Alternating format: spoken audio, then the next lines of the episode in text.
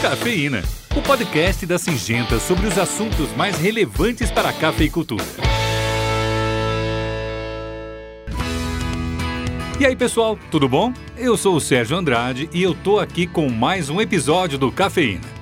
Hoje a gente vai falar daquele assunto que todo produtor está sempre atento: o clima. É, esse tema é muito importante, porque ele tem um impacto muito grande na cafeicultura.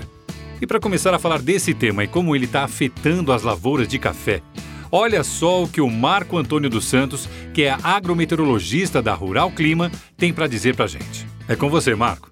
Olha, pessoal, realmente, né, esse ano as chuvas que normalmente já se regularizam em meados de setembro para outubro, ainda não se regularizaram nas principais áreas produtoras de café aqui do Brasil. As chuvas até estão ocorrendo, porém de forma muito irregular, com um espaçamento muito grande entre um episódio de chuvas e outros. E nesse intervalo, as temperaturas estão extremamente altas e tudo isso junto favorece uma maior proliferação de pragas. Essa associação entre chuvas escassas e alta temperatura é um prato cheio para o desenvolvimento das pragas. É, pessoal, como vocês ouviram aí, a gente teve um clima mais quente, mais seco, e isso favoreceu a ocorrência da principal praga do café, que é o bicho mineiro. A região do Cerrado, principalmente, teve uma pressão muito forte da praga, porque sem a chuva, a gente não teve o fenômeno que ajuda a quebrar o ciclo da praga. E não foi só isso.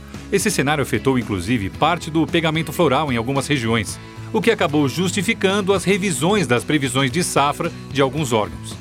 Bom, mas até aí quem é produtor pode pensar assim: o clima é o clima, não posso fazer nada quanto a isso. Bom, é verdade que a gente não pode mexer no clima, mas tem algumas dicas que ajudam a proteger a lavoura nessas situações. Primeiro, é necessário fazer o monitoramento da lavoura para identificar os níveis do bicho mineiro. Depois, tem que observar se existem pulpas nas folhas caídas no chão. E se tiver, é fundamental soprar e trinchar essas folhas para quebrar o ciclo da praga.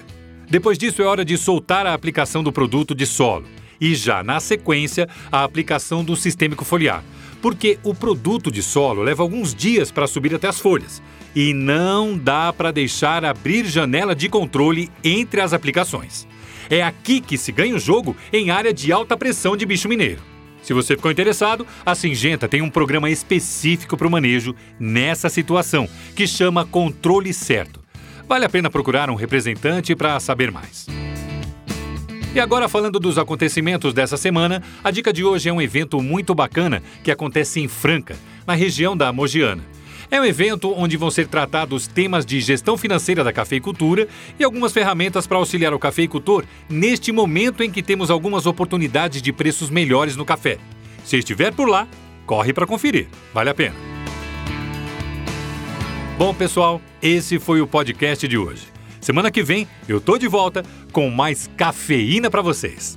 Até lá!